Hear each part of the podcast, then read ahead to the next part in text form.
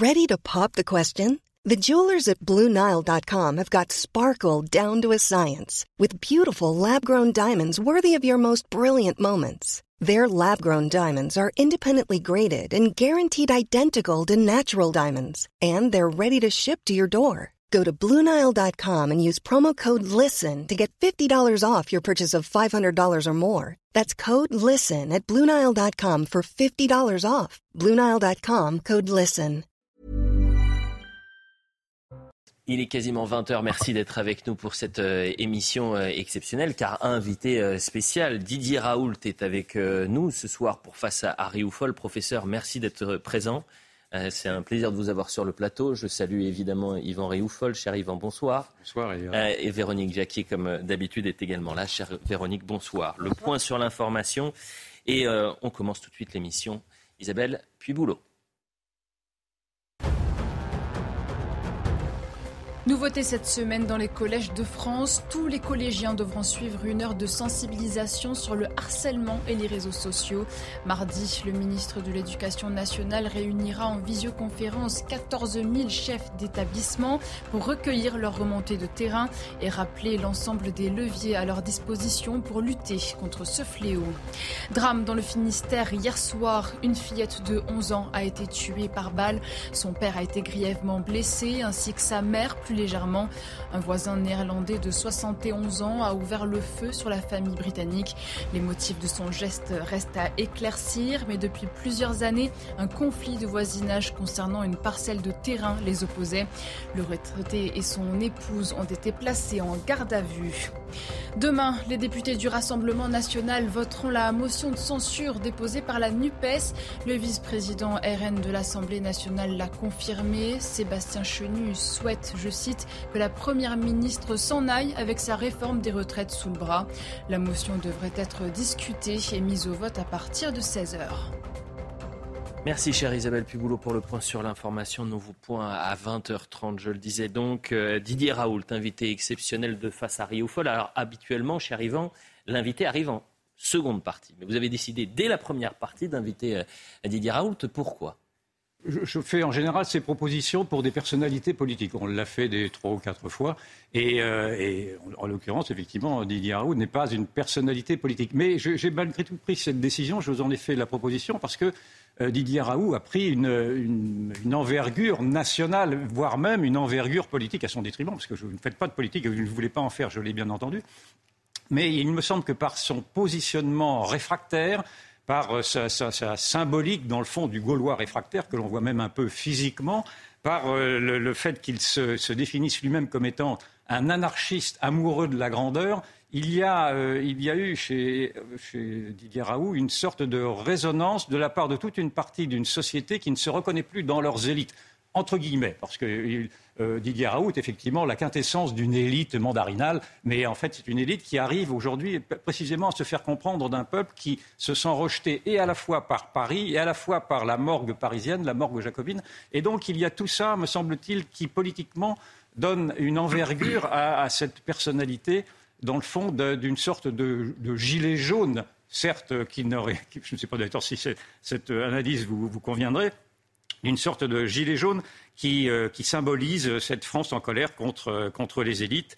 Et, euh, et d'ailleurs, lui-même a théorisé, dans le fond, cette opposition, puisque dans votre livre, sur votre, biographie qui s'appelle Didier Raoult, vous théorisez l'opposition entre les obéissants et les désobéissants. Donc ça, c'est la première raison, c'est cette envergure politique qu'il a prise. La deuxième raison, mais plus personnelle et plus, euh, plus subjective, c'est qu'en effet, depuis longtemps, j'ai un faible pour les parias, pour ceux qui désobéissent, euh, pour les bannis, pour ceux qui sont proscrits, pour ceux que l'on veut faire taire, parce que j'ai toujours eu le sentiment que ceux que l'on voulait faire taire avaient souvent des choses intéressantes à dire. Et comme j'ai moi-même vécu depuis 30 ans dans ce, dans ce bannissement, au fur et à mesure que j'avais à décrire des réalités qui ne voulaient pas être entendues, je suis devenu très sensible, en effet, à ce- cette incapacité que nous avons aujourd'hui en France à débattre, sinon à être injurié, euh, traité de tous les noms, et singulièrement euh, Didier Raoult en a eu, pour lui-même.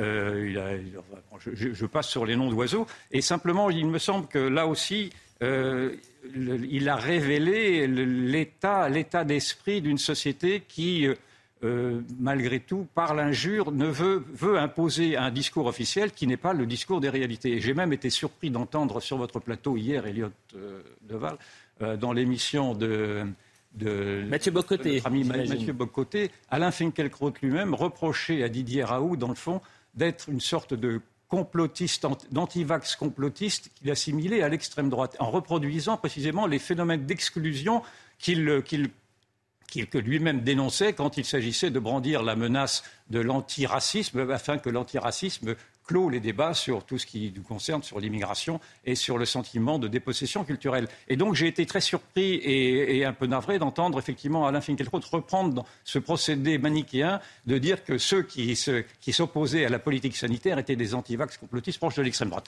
Donc, je n'ai pas eu cette interprétation, mais c'est la vôtre bien évidemment. Ben, c'est ce que j'ai entendu. Oui, ce que j'ai entendu. J'ai, passé deux fois la, la bande pour bien, pour bien, pour bien, me, pour bien me, faire comprendre de ceci. Et donc je suis irrité de cette manière dont, euh, le, dont il dont Didier Raoult est traité, d'autant que la presse, qui encore, encore cette semaine l'accable de portraits, naturellement, toujours pire, pire encore, n'a jamais elle-même porté la moindre contradiction, le, moindre regard critique à ses propres dérives, puisque c'est cette presse, cette même presse qui s'en prend à Didier Raoult, qui, durant toute euh, toutes ces, ces, dernières années, a cautionné euh, le confinement, a cautionné l'efficacité des vaccins et n'a pas voulu rendre compte, dans le fond, de cette, cette, évidence qui est qu'aujourd'hui, il y a eu une sorte de fake news, en tout cas, une fake news gouvernementale, à dire que euh, le slogan tous vaccinés, tous protégés euh, n'était que partiellement vrai, puisque l'on sait maintenant que ces vaccins ne protègent que les cas les plus graves et qu'ils ne protègent pas, en tout cas, à 99%, comme il était annoncé. Donc je trouve qu'il y a une, certaine malhonnêteté également de la part des médias, mais ça, en effet, je reconnais que c'est tout à fait subjectif à vouloir accabler à chaque fois unilatéralement. Et d'ailleurs, ma première question, dans le fond, serait de savoir comment est-ce que vous réagissez vous-même à ce que les médias dressent de vous comme portrait, voire même à ce que Alain Finkielkraut a pu dire, je ne sais pas si vous l'avez entendu, a pu dire de vous en vous traitant d'antivax. Êtes-vous un antivax complotiste Je vais vous dire, je, vais vous dire d'ailleurs, c'est pour ça que j'ai écrit euh, cette autobiographie. Moi, je sais très bien quel est mon camp. Dans mon camp, il y a des gens, mes parents, mes grands-parents, qui étaient appelés des terroristes parce que c'était des résistants, à partir de 40. Ma grand-mère, qui faisait 1m50, qui avait 60 ans, a tenu pendant trois mois, quand mon grand-père est parti dans le maquis parce qu'il était repéré en 43, le, réseau de résistance de Marseille a été déporté à Vinsbruck après être passé à une prison qui sert maintenant à la direction des hôpitaux de l'assistance publique de Marseille, ce qui est quand même une espèce de coïncidence extravagante dont le monde rêve. Mon père a déserté de son poste pour devenir médecin-chef de la brigade d'Alsace-Lorraine de Malraux, qui est devenu son grand ami, si vous voulez. Donc moi, je sais quel est mon côté. Et la chose qui m'intéresse, moi, c'est de pouvoir rester en paix avec moi-même et de pouvoir regarder mes ancêtres, dont j'ai le portrait chez moi, avec dignité. Je ne veux pas avoir honte, je ne veux pas avoir peur.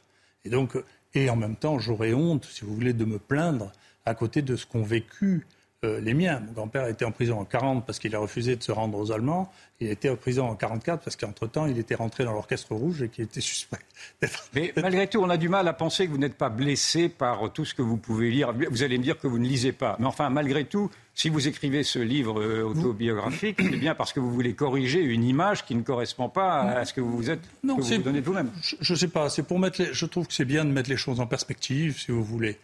Euh, encore une fois, j'entends souvent dire les uns l'élite des uns des autres. Moi, j'ai un de mes parents qui a été pendant longtemps directeur de, Normal Sup, si vous voulez. Je ne suis pas ému par les gens qui ont fait l'ENA. Euh, donc ces gens ne m'émeuvent pas. Voilà, c'est pas mon. Euh, j'ai un cursus et une histoire qui est la mienne. C'est ce que je dis souvent. les gens me disent. Les gens me disent, vous avez une bague de rocker, mais enfin, je suis la quatrième génération d'officiers de la Légion d'honneur, quand même. donc, on a une histoire, quand même, d'accord? après, ça me laisse une liberté de m'exprimer, parce que, encore une fois, je ne suis pas à la recherche de laurier extérieur.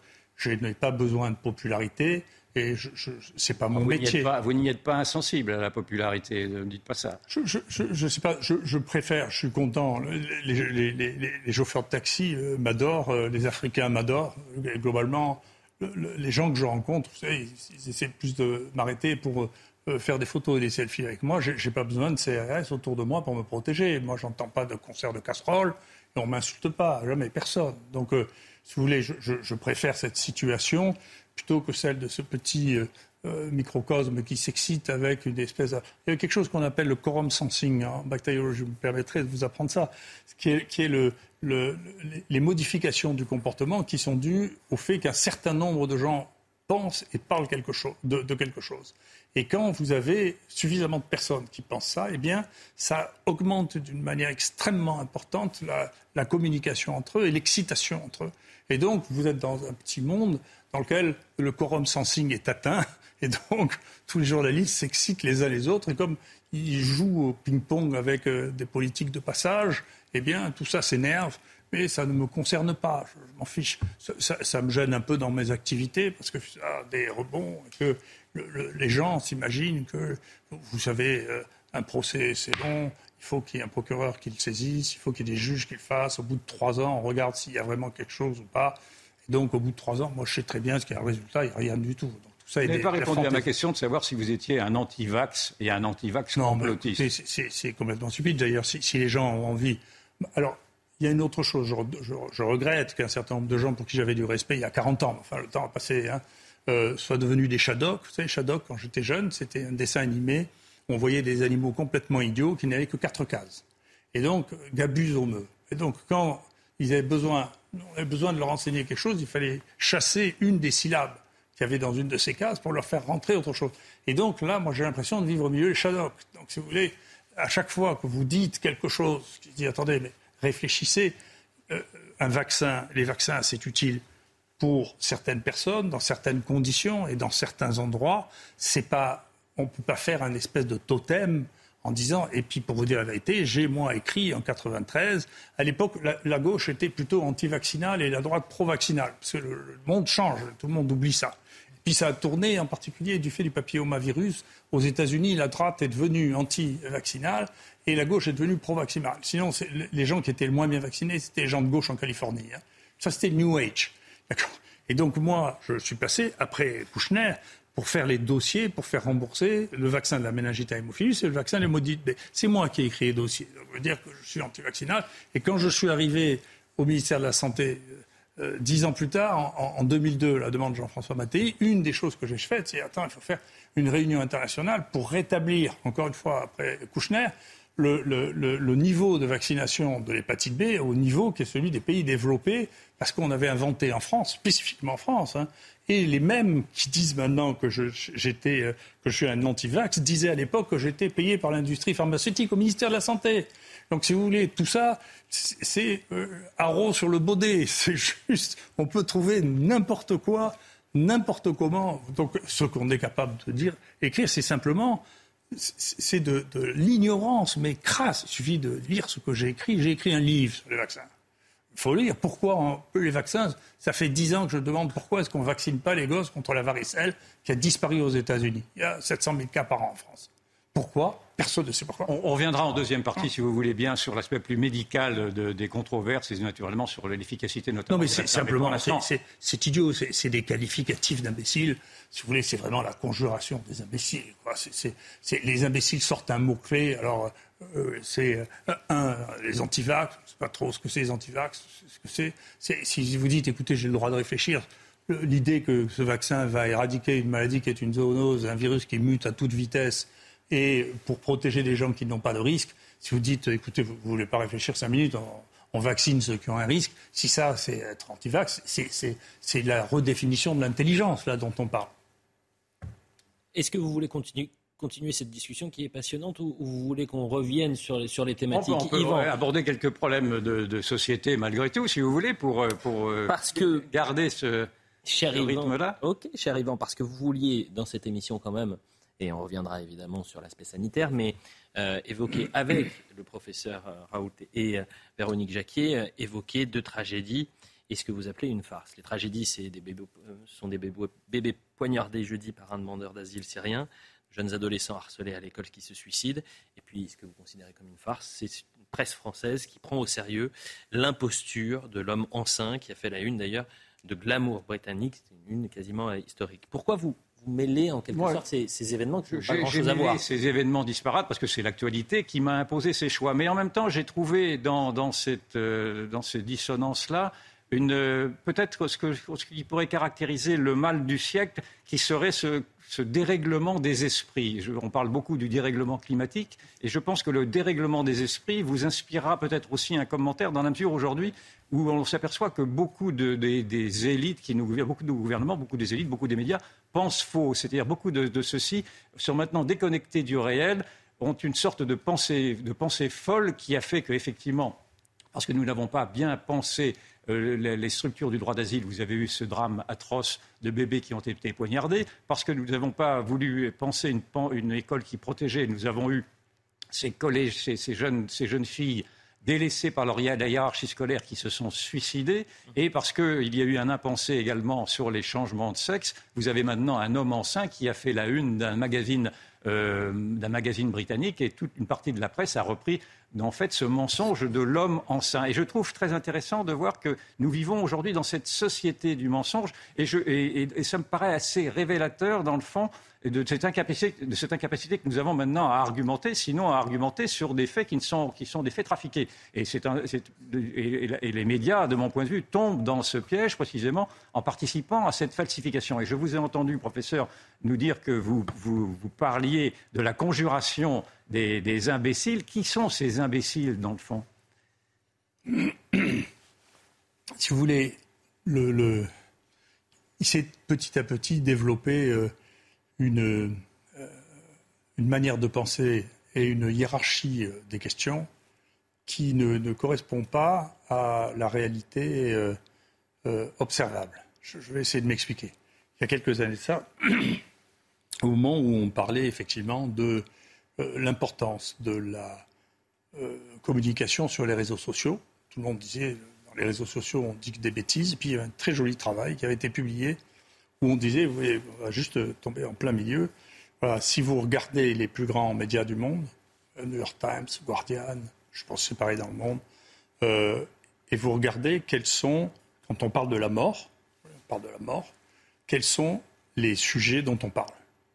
Alors, on parle des homicides, du terrorisme, des suicides. Et ça représente, dans les pays développés, 3% de la mort. Et ça, ça représente 70% de ce dont on parle dans la presse. Mais si vous regardez dans les réseaux sociaux, ça ne représente plus que 30% des causes de mort. C'est-à-dire, on parle de tous les autres. Ce qui veut dire que il y a un, goulot d'étranglement dans la presse qui fait qu'on ne parle plus que d'un certain nombre de choses qui sont des choses de plus en plus exceptionnelles, de plus en plus marginales. Et on a l'impression que, effectivement, moi personnellement, chacun vit euh, sa sexualité, ce qui fait euh, exactement comme il veut. Ça ne, le fait de ne plus penser qu'à ça ne représente pas le fait que brutalement 80% de la population a changé ses habitudes sexuelles.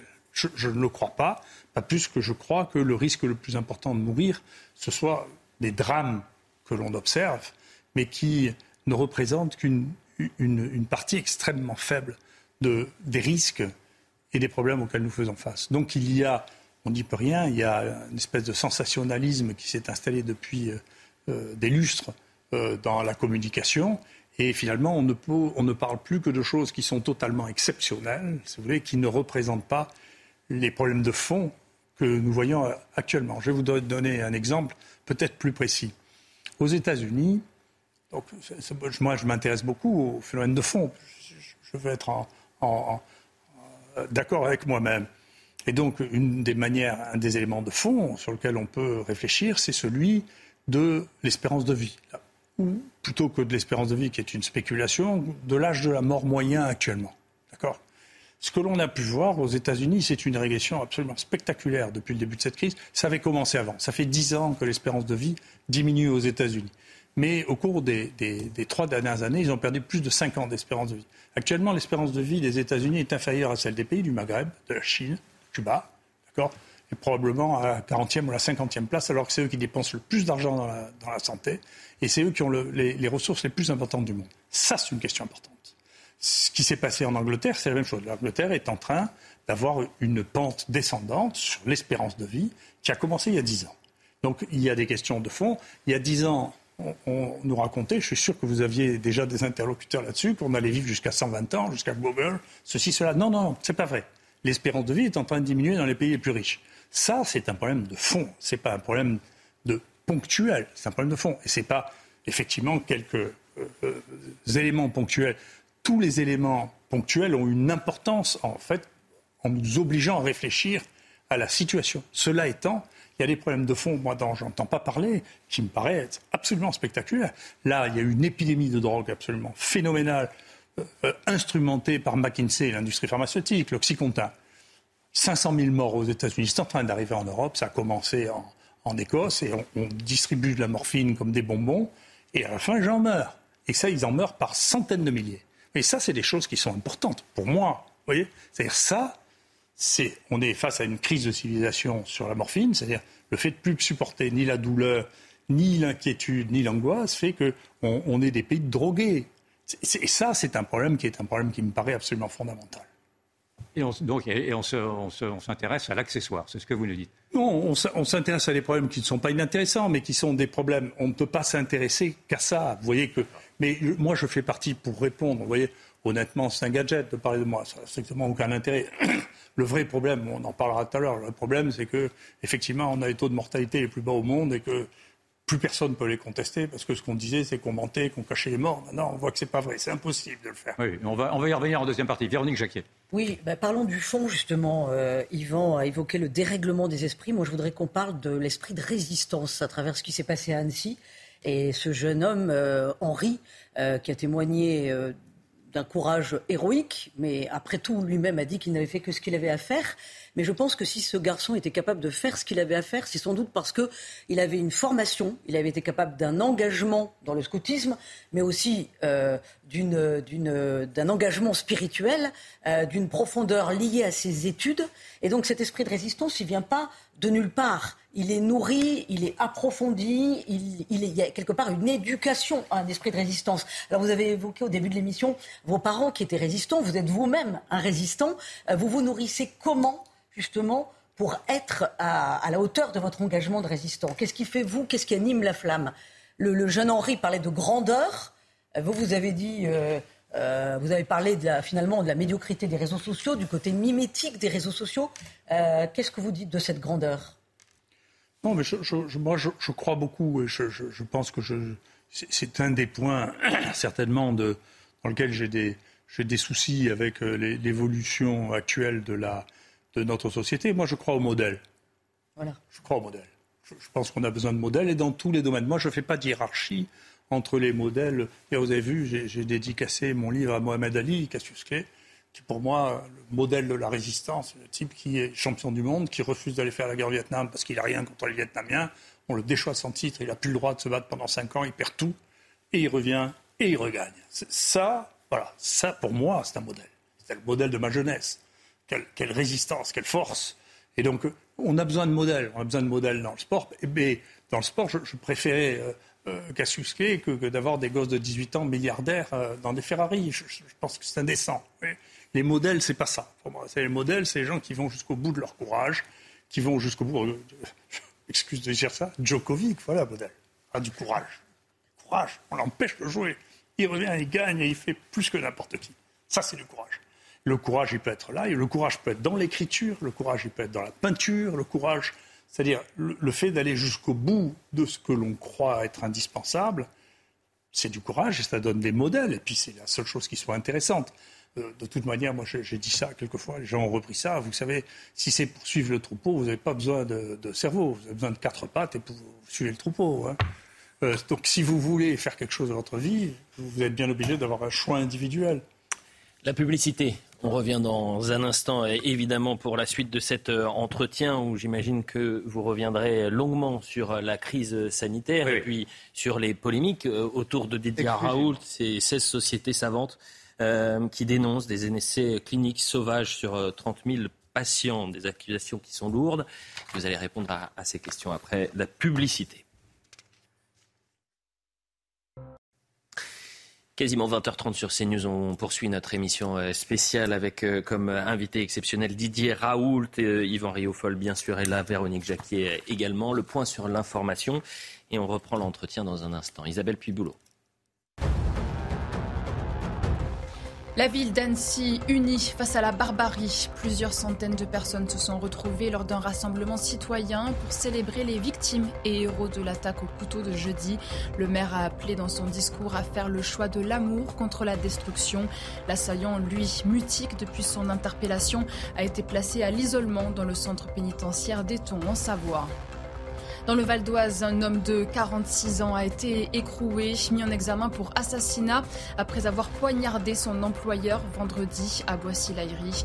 Touché par plusieurs coups de couteau, le chef d'entreprise était âgé de 36 ans. D'après les premiers éléments de l'enquête, un contentieux sur des salaires impayés et une rupture des liens contractuels seraient à l'origine du passage à l'acte. Enfin, impossible n'est pas Djoko. Novak Djokovic a remporté Roland Garros aux dépens de Casper Ruud au score 7-6, 6-3, 7-5. À 36 ans, le Serbe retrouve sa place de numéro 1 mondial et devient le premier homme à remporter 23 titres en Grand Chelem. Il n'est plus qu'à une longueur du record absolu établi par l'Australienne Margaret Court. Merci, chère Isabelle. Didier Raoult, euh, vous reviendrez dans un instant avec euh, Yvan sur ces euh, accusations des sociétés savantes qui dénoncent des essais cliniques sauvages. Moi, j'avais une question.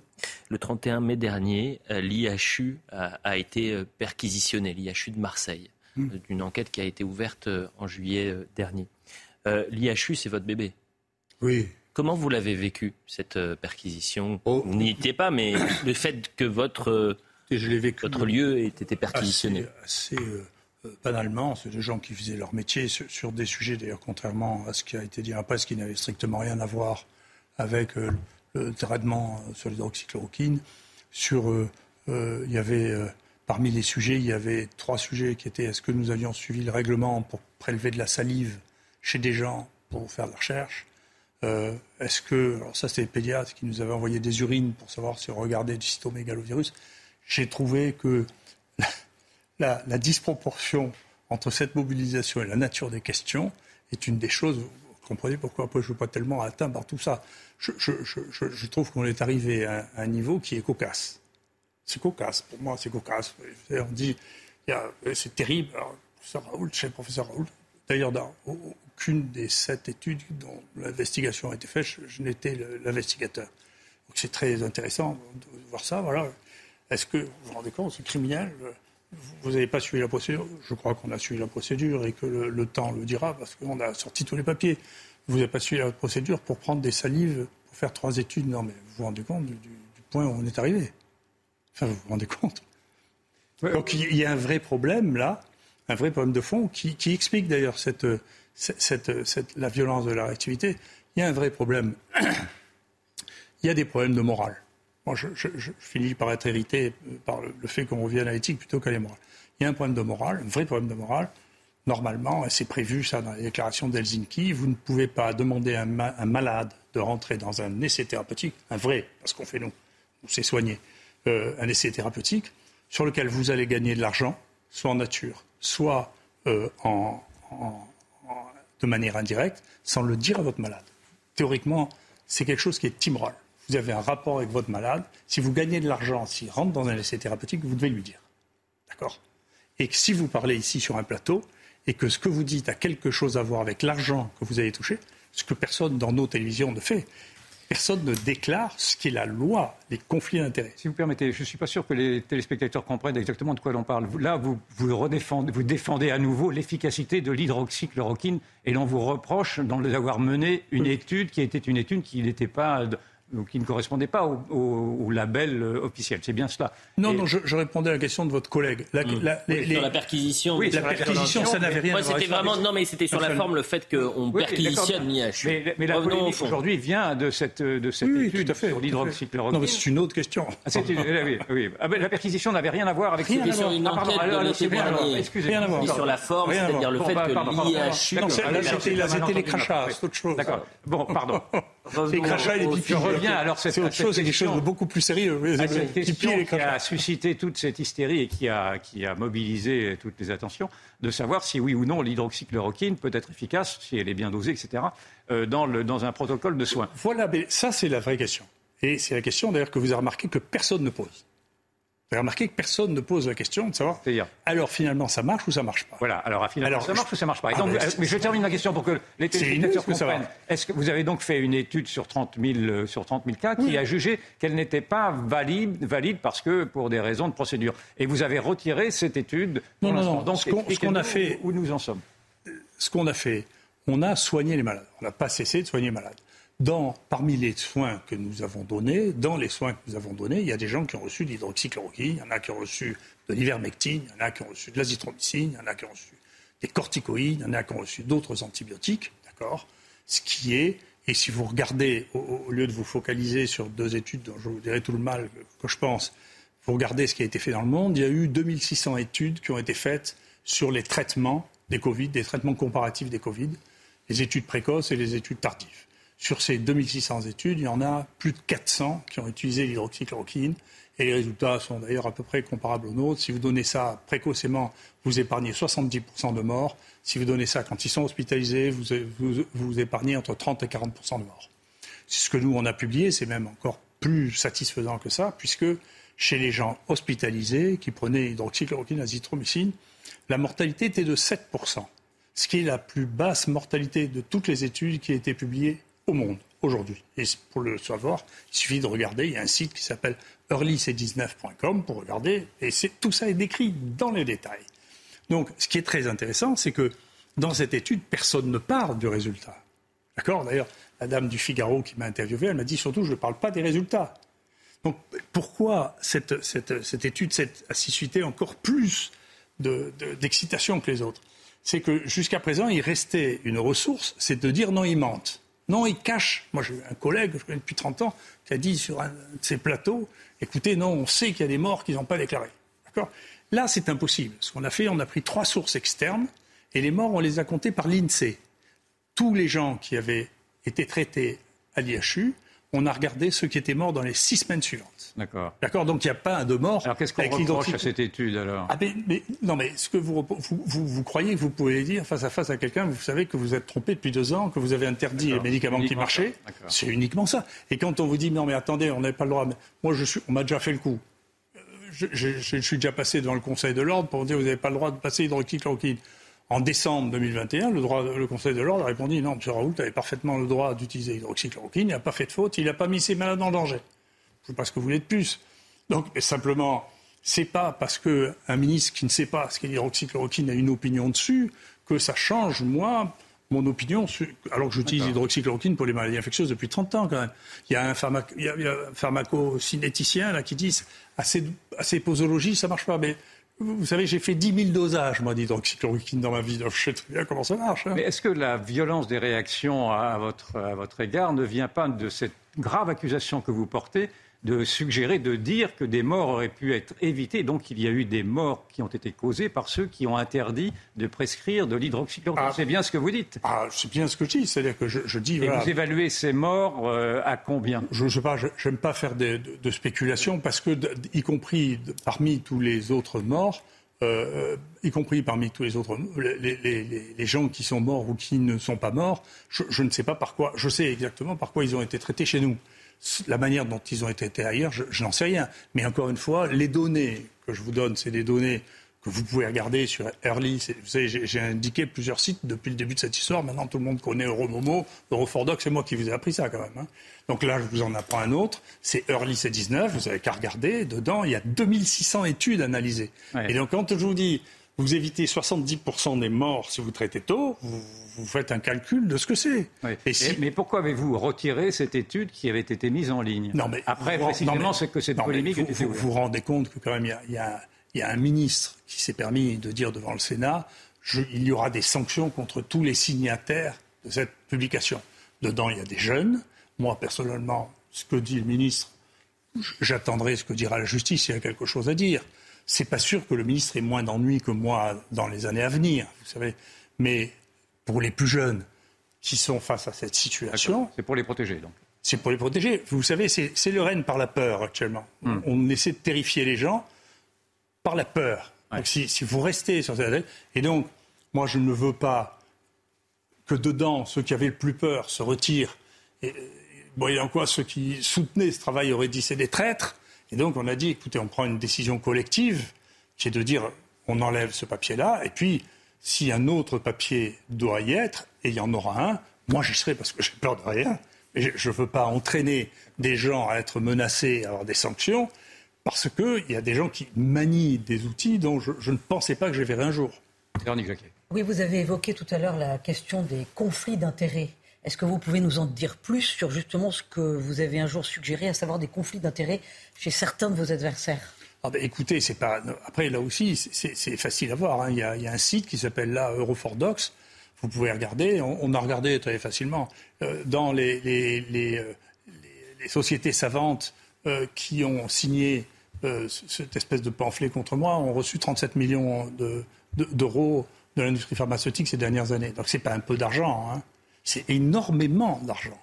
Donc on est dans une situation dans laquelle les gens font comme si c'était du complotisme de dire que les industriels qui vendent, qui commercialisent, peuvent faire de la corruption, pas dire qu'ils le font tout le temps, mais ils peuvent le faire, et l'industrie pharmaceutique, comme l'industrie automobile, comme le pétrole. Vous appelez ça de la corruption C'est de, la, corruption. tout le monde appelle ça de la corruption. Il n'y a que dans ce pays qu'on ne sait même pas que ça existe. Aux États-Unis, vous ne pouvez pas vous faire offrir un café par un industriel. Vous n'avez pas le droit, dans, je sais pas, il y a une dizaine d'États, dont le Massachusetts, où vous ne pouvez pas accepter de boire un café qui vous est offert. Moi, ça fait depuis 99 que je n'ai pas accepté de prendre un repas payé par l'industrie pharmaceutique ou un café ou une bière ou un cadeau.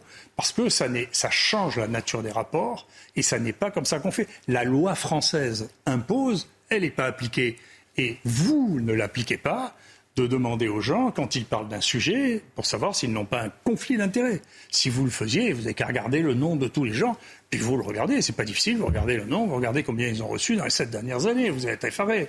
Et ça, c'est un problème de morale, c'est-à-dire que les déclarations de conflit d'intérêts, c'est un problème de morale qui est effectivement parfaitement clair dans la déclaration d'Helsinki, qui devrait être notre point commun dans l'éthique. Notre point commun dans l'éthique, c'est pas de savoir si euh, vous avez demandé quatre fois euh, d'utiliser de la salive ou du pipi, c'est de savoir, attendez, je suis en train de gagner de l'argent sur votre dos sans vous le dire. Mhm. Ça, c'est un problème moral. une autre. Euh, Donc les cobayes, moi, je sais où ils sont. Et puis je vais finir sur, l'éthique pour vous dire quelque chose.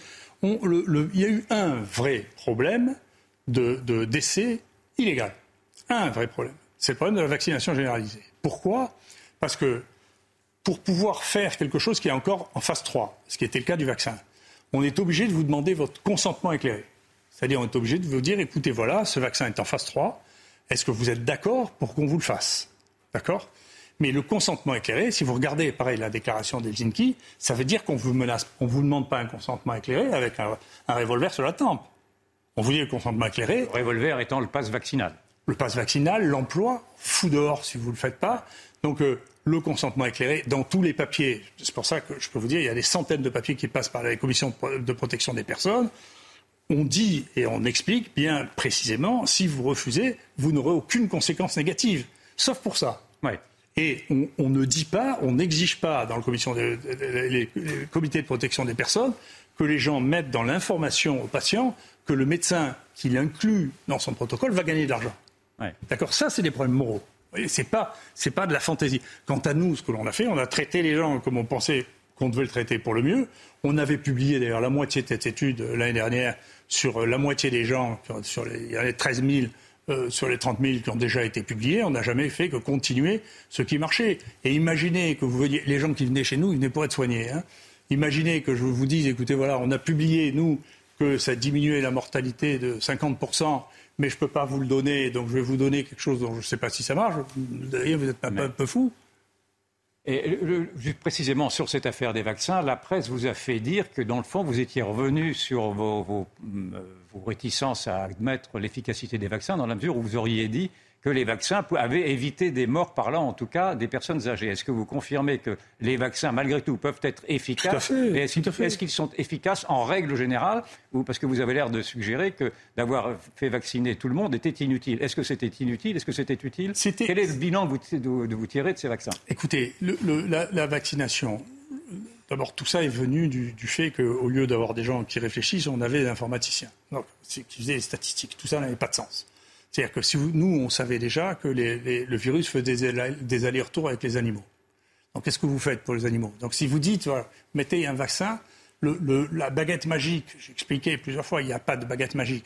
Vous ne pouvez pas avoir une baguette magique en vaccinant les hommes qui va empêcher que les virus qui sont passés chez les animaux reviennent chez l'homme. Nous, on sait que la plus grosse, celle qui a le plus tué d'épidémie, elle vient de l'élevage de vison d'Eure-et-Loire. Il n'était pas vacciné. Après, maintenant, on sait qu'il y a les chats, on sait qu'il y, a les chiens, on sait qu'il y a maintenant, avec le Omicron, on sait qu'il y a les muridés, peut-être les surmulots. Euh, euh, vous aurez peut-être ça, un, nouveau variant qui viendrait sur moulot parisien. Mais globalement, quand vous parlez d'une zoonose, c'est une maladie qui est commune à l'homme et aux animaux, vous ne pouvez pas penser qu'en vaccinant que les hommes, vous allez arrêter l'épidémie. C'est ce qui s'est passé. Vous, avez vu disparaître l'épidémie. Vous n'avez pas vu disparaître l'épidémie.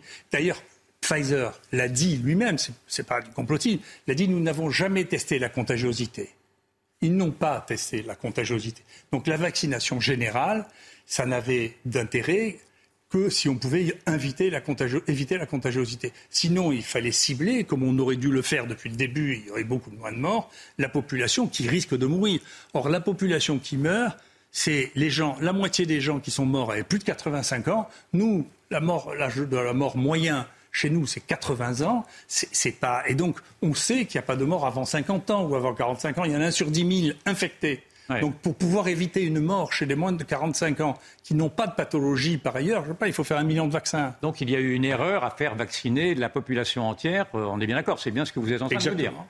et, singulièrement les enfants, c'était également inutile. Et donc il ne fallait, il ne fallait donc euh, faire vacciner que les personnes au-delà de 85 ans. C'est ce que vous nous dites. Non, au-delà. je, vous remarquez d'ailleurs, je, suis très content. Vous voyez, le président Macron dit comme moi. Maintenant, il dit qu'il faut vacciner les gens de plus de 75 ans. 75 ans. Donc, euh, ce que me reproche là, c'est quoi D'avoir dit ce qui se passait? Parce que je suis un vrai scientifique. J'ai dit ce qui allait se passer avant les autres parce que, alors que tout le monde disait non, non, il faut nous sauver, il faut nous sauver, vaccinez-nous, vaccinez-nous. Donc, euh, vous n'êtes pas étonné que on me reproche alors que le président Macron il dit la même chose que moi maintenant.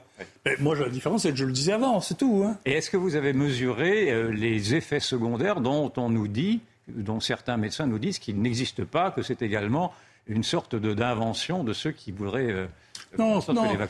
Si vous voulez, là aussi, c'est un, discours pour Shadok, ça. Hein. de dire quoi De dire qu'il n'y a, pas de vaccin qui n'ait pas d'effet secondaire. Tous les vaccins, c'est toujours tous les actes thérapeutiques, tous les actes de prévention sont toujours une balance entre les bénéfices et les risques. Donc, si vous n'avez aucun bénéfice, il n'y a pas de risque tolérable, même s'ils sont rares. C'est ça le problème. Et bien sûr, moi, j'ai vu des choses que je n'ai pas on, a été le premier centre à vacciner, contrairement à ce que j'en raconte à Marseille, on était le premier centre à vacciner à l'IHU. Hein. Et donc il se trouve qu'on a eu une personne euh, qui a été vaccinée et qui a fait, comme c'est très bien décrit, il n'y a que les ignorants qui ne savent pas ça, les vaccins avec AstraZeneca donnés, mais maintenant ça a été décrit à Pfizer aussi, donnent des thromboses d'une veine du cerveau qui se traduit par une thrombose de la, veine de la centrale de la rétine, qui fait que les gens perdent un œil. Et la jeune fille n'a toujours pas récupéré la vision. C'est quelque chose qui a été écrit. Moi, j'étais le premier à le dire en France. On ne peut pas dire que ce n'est pas vrai. Euh, euh, les Anglais ont retiré la vaccination par AstraZeneca chez tous les gens qui avaient moins de 50 ans. Moi, j'ai dit, attention, c'est les femmes de moins de 50 ans qui font ça. J'étais le premier à le dire. Mais tout le monde est d'accord avec ça. Les myocardites, c'est pas moi qui les ai inventés, c'est les Israéliens qui l'ont décrit. Maintenant, jusqu'au moment où on a eu les examens à l'impact des gens qui étaient morts de ça, il y a des gens qui disaient que soit c'était pas vrai, soit c'était pas grave. Donc, ça ne veut pas dire soit fréquent, mais ça veut dire que comme il n'y a pas de bénéfice quand on a moins de 45 ans à être vacciné, et que les gens qui sont, c'est pour ça qu'il n'a pas eu tort Djokovic, les gens qui font des, myocardites, c'est les gens qui ont euh, entre 15 et 25 ans, euh, le, risque et le bénéfice ne sont pas de même nature. Donc les risques, si je vous comprends bien, les, effets secondaires qui existent dans tous les, dans toutes les, vaccins, j'ai bien compris, dans tous les médicaments, sont quand même malgré tout, concernant ces vaccins anti-Covid, bien supérieurs à la moyenne des effets secondaires. C'est ce que vous nous dites aussi.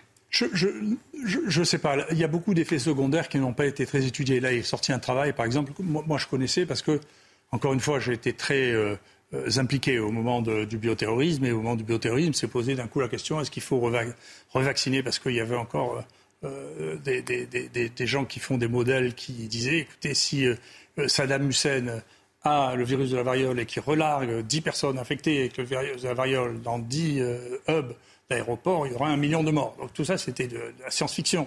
Et du coup, ils ont vacciné tous les soldats américains parce qu'ils se sont auto-intoxiqués eux-mêmes avec le virus de la variole, dont on n'avait jamais étudié à l'époque proprement, parce qu'on vaccinait que les enfants, euh, les tout petits, les effets sur les adultes jeunes.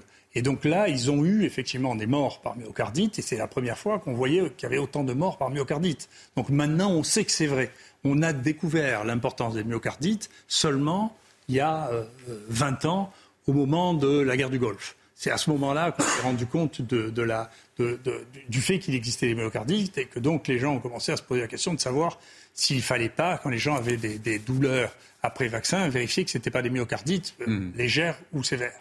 Donc euh, c'est un domaine qui n'était pas connu et qui n'était pas exploré. Donc maintenant qu'on l'explore, ben, on en trouve. Donc encore une fois, tant qu'il existe, vous savez, le, la, lutte, tout ça, et, encore une fois, je m'excuse de répéter, tout ça montre la totale ignorance de la plupart des gens qui parlent de ça. Si vous voulez savoir si un vaccin marche, moi j'ai fait des cours toute ma vie sur les vaccins. Un vaccin qui marche, d'abord, c'est des vaccins qui marchent sur des maladies qu'on fait qu'une fois. Si vous faites une maladie qui fait la rougeole, la rubéole, la varicelle, encore une fois, qui n'est pas, euh, remboursée ni même recommandée en France, euh, le, les oreillons, tout ça, c'est des maladies que vous ne faites qu'une fois. C'est des maladies de l'enfance, on fait ça qu'une fois. Là, de trouver un vaccin qui marche, c'est très facile, puisque on a une immunité, ça marche moins bien que l'immunité naturelle. Parfois, il faut faire deux, trois vaccins, mais ça marche. Et donc, qu'est-ce qui se passe? La maladie disparaît. Et donc, vous voyez, toutes ces vaccinations, vous avez vu, la diphtérie, la polio, la polio, ça, a disparu à 99%. Tout ça, vous avez une cassure et ça disparaît. Sur la grippe, on connaît bien la grippe, on fait des vaccinations sur la grippe depuis très longtemps. Vous voyez pas la grippe disparaître. Il y a toujours autant de grippe. D'accord? Donc, il y a vous ne pouvez pas dire tous les vaccins ont le même effet. Il y en a qui éradiquent les maladies, mais quand vous êtes dans une maladie dans laquelle il y a des virus qui se remarient entre eux pour faire de nouveaux virus ou qui mutent, pour avoir quelque chose qui soit définitif sur quelque chose comme ça, vous n'y arrivez pas. Et c'est pas la grippe, ça ressemble beaucoup au coronavirus, une zoonose. Il y a des morceaux qui se recombinent, les virus changent et les maladies pulmonaires comme ça sont assez peu immunisantes en. Vous avez bien, on peut même faire deux grippes dans l'année. Donc là, nous, on savait très tôt que les coronavirus nous, on savait très tôt que les coronavirus, vous pouviez faire deux infections par le coronavirus à six mois d'intervalle. Donc, ça veut dire que vous n'arriverez pas à avoir un vaccin qui aura une efficacité qui sera supérieure à celle de l'infection naturelle. Donc ça, c'est juste de la connaissance basique. Quoi. que Véronique vous pose des questions, mais il ne reste plus qu'une minute. Oui, rapidement, avec du recul, le confinement, c'était une bonne idée ou pas? Et pour vous, quelle est l'origine du Covid? Alors, Vous avez une minute. Pour, le confinement, c'est très beau. Il faut vous lire ça en Angleterre parce que quand même on vit dans un monde de surréalisme. Quand je parle conjuration des imbéciles, Johnson qui discute avec son ministre de la Santé, même genre que Véran d'ailleurs, et qui lui dit écoute, le confinement, on ne sait pas, mais euh, maintenant que la présidente de. La, première ministre d'Écosse l'a fait, je suis obligé de faire comme elle parce que sinon elle va être vexée. Donc la décision et ensuite les dominos de tout le monde fait du, du confinement, c'est parti du fait le confinement était inutile. C'est inutile, on le sait. Et d'où vient le Covid? Euh, honnêtement, le, Covid, il vient de là où venait le SARS, où venait le MERS Corona. C'est le, même point, c'est-à-dire très vraisemblablement, pour pouvoir créer les virus, si vous voulez, il faut avoir une population monstrueuse. C'est le cas des chauves-souris. Dans une grotte grande comme ça, vous pouvez avoir 2 millions de chauves-souris et qui ont 4 à 5 coronavirus différents. Et ces virus se recombinent entre eux. Donc c'est de là qu'est parti le MERS, c'est de là qu'est parti le SARS, mais celui-là avait une différence par rapport à tous les autres, et ça c'est de la science, c'est qu'il avait une mutation dans l'appareil de reproduction du virus. Vous ne croyez pas à une fabrication humaine? Non, personne ne sait ça. Un grand merci à vous Yvan Rioufol, merci Véronique Jacquier, merci euh, également Didier Raoult. Euh, on est pressé par le temps, l'info se poursuit sur CNews, vous pouvez revoir cette émission sur euh, cnews.fr. Merci à Martin Mazur, Benjamin Cuneo qui ont préparé cette émission.